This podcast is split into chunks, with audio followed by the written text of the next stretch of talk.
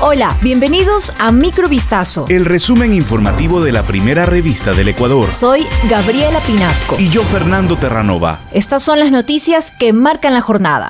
El gobierno tiene un plazo de 90 días desde este viernes para cumplir el acuerdo alcanzado con el movimiento indígena que puso fin a las protestas antigubernamentales por la carestía de la vida y atender el resto de puntos del pliego de demandas que quedaron pendientes. Solo un día después de que se firmase el Acta por la Paz que permitió terminar con 18 días consecutivos de movilizaciones, el Ejecutivo ha comenzado a poner en práctica lo acordado. Las primeras acciones de Lazo han sido concretar este viernes los dos puntos centrales del acuerdo, que son la reducción de los combustibles subsidiados y la derogatoria del decreto que promovía la actividad petrolera. Así, el primer mandatario redujo en 15 centavos de dólar el precio congelado de las gasolinas de 85 octanos y de diésel, de manera que ahora pasarán a costar 2,40 y 1,75 dólares respectivamente por galón. Lazo también cumplió este viernes con derogar el decreto 95 que promovía la actividad petrolera, una de las principales exigencias del movimiento indígena.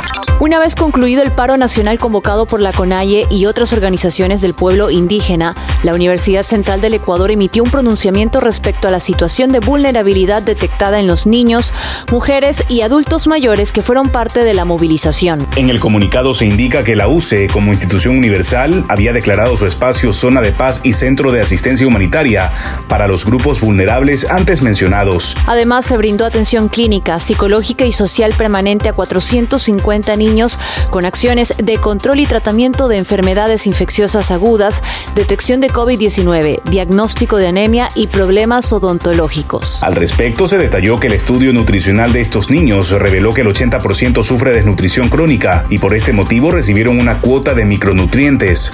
También se atendió a mujeres embarazadas y se proporcionó medicamentos a personas de tercera edad para el control de enfermedades crónicas.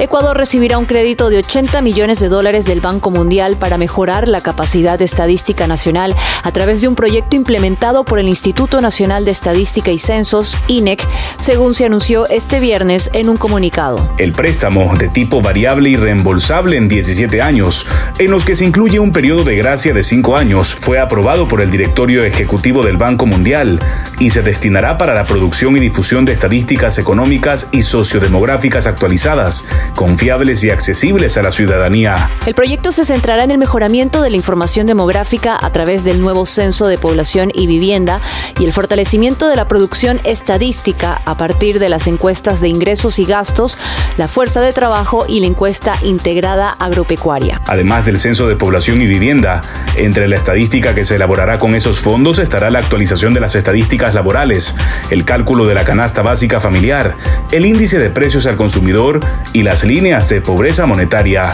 La mañana de este viernes primero de julio se produjeron incidentes en el Centro de Privación de Libertad de Loja que dejó como resultado la muerte de una persona privada de la libertad y otros tres heridos. El SNAI informó que el amotinamiento ocurrió mientras se realizaban acciones de control y verificación en los pabellones por parte de servidores del Cuerpo de Seguridad y Vigilancia Penitenciaria. Durante el procedimiento, un grupo de presos emboscó a personal administrativo y a servidores del centro, quienes requisaban objetos prohibidos. En este momento, las PPL reaccionaron con violencia entre internos, dejando como saldo lamentablemente un interno fallecido y tres heridos, quienes fueron trasladados a casas de salud y se encuentran estables, indicó la institución en un comunicado.